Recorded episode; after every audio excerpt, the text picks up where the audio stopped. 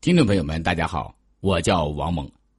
本期讲的是皇帝平天下。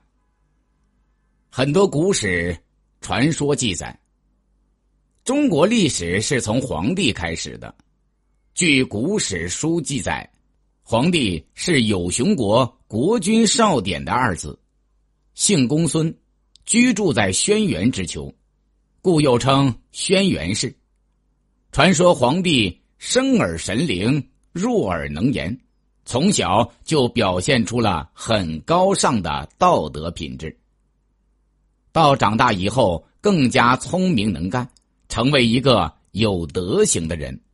据说皇帝的出生非常神奇。皇帝的母亲名叫傅宝，傅宝皇帝生母的另一种说法。有一天，他到。齐地的野外去，刚好天上打雷，于是富宝抬头看天，便看见一道闪电正绕着北斗七星中的疏星，于是就怀孕了。后来过了二十四个月，才在寿丘这个地方生下了皇帝。还有一说是青丘。皇帝这个人物虽然是虚构的。但是，有关他的传说，正反映了远古时期的中国社会将从原始氏族社会跨向文明的英雄时代。更准确的说，皇帝形象是根据父系氏族社会晚期军事民主制中的部落军事酋长建立的。在那个时期，私有制才刚刚诞生。中国的各个原始部落之间已经展开了血腥的屠杀和兼并，文明的太阳正伴随着鲜血和暴力慢慢升起。从古史传说来看，皇帝生活的部落是以熊为图腾的，所以又号称有熊氏。传说中比皇帝早的人物神农氏。和燧人氏等，无疑代表了中国古代更为久远的时代。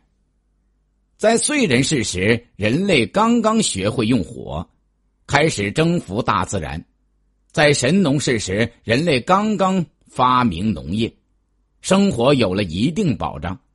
但到黄帝时，这些时代都已经过去，各部落间已经开始相互征伐。抢夺财物和奴隶，这就是人们所说的“轩辕之时，神农氏世衰，诸侯相侵伐，暴虐百姓”。而据古史记载，黄帝部落的劲敌是以蚩尤为代表的东方夷人部落和以炎帝为代表的西方游牧部落。为了夺取对中原地区的统治权。皇帝首先将目光对准了炎帝部落，当时炎帝部落也想霸占中原，经常向中原各部族发动侵袭。为了打败炎帝部落，皇帝做了充分准备，他推行修德镇兵、制武器、抑五种、抚万民、度四方的政策，加强军民团结。鼓舞士气，发展生产，观察形势，还联合以熊、皮、皮、修等为图腾的各大部落。第一个皮是棕熊，第二个皮和修是中国古书记载和民间神话传说的一种凶猛的瑞兽，用它们来壮大自身力量。然后，黄帝部落和炎帝部落在阪泉展开决战。阪泉约今河北涿鹿东南，双方打了三个回合，黄帝才把炎帝打败，将炎帝收入自己的部落中。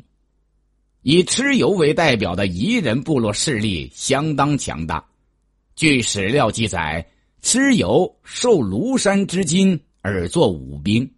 是最早用金属做兵器的部落，这说明他们的生产水平非常高。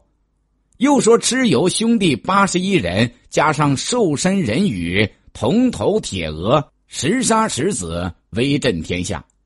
很显然，蚩尤部落是由八十一个氏族组成的非常强大的部落联盟。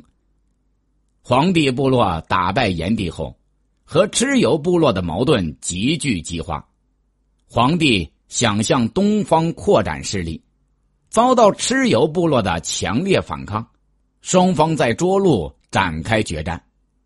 皇帝令应龙先攻蚩尤。蚩尤则请风伯和雨师前来助战，刮起了大风，下起了大雨，使皇帝的军队陷入绝境。皇帝不得已，只得请名字叫做拔的天女来帮忙，用法术止住蚩尤的大风雨，打乱蚩尤的阵脚，致使蚩尤兵败身亡。涿鹿之战流血百里。皇帝终于征服了蚩尤部落，将东方收入自己的统治之下。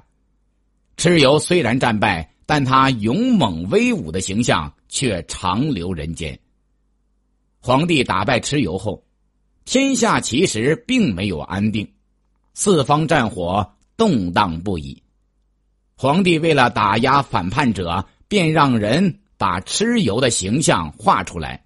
用蚩尤的形象来震慑天下，天下的人都以为蚩尤还没有死，不敢再反叛了，都臣服于皇帝，因此蚩尤成了勇敢威猛的象征。直到几千年后，汉高祖刘邦在沛县起兵反秦时，还要先祭祀蚩尤，以便鼓舞士气。蚩尤大败以后。中国历史进入了一个新的发展时期。史料记载，皇帝在四方归顺之后，巡视天下，东至于海，西至于崆峒，南至于江淮。后来，皇帝又发兵北逐昏州，中原大地上到处都留下了他的痕迹。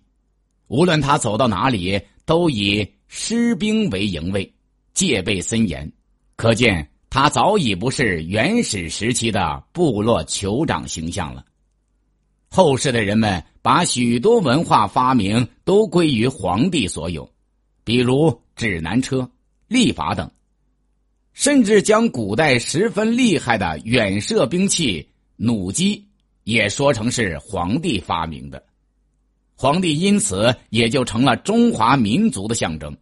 据说皇帝死后葬在乔山。乔山今陕西黄陵，又传说皇帝升仙上天，乔山皇陵为衣冠冢。衣冠冢就是没有尸骨，只埋着死者的衣冠的坟墓。但不管如何，皇帝传说都是中华民族发展史上的第一块里程碑。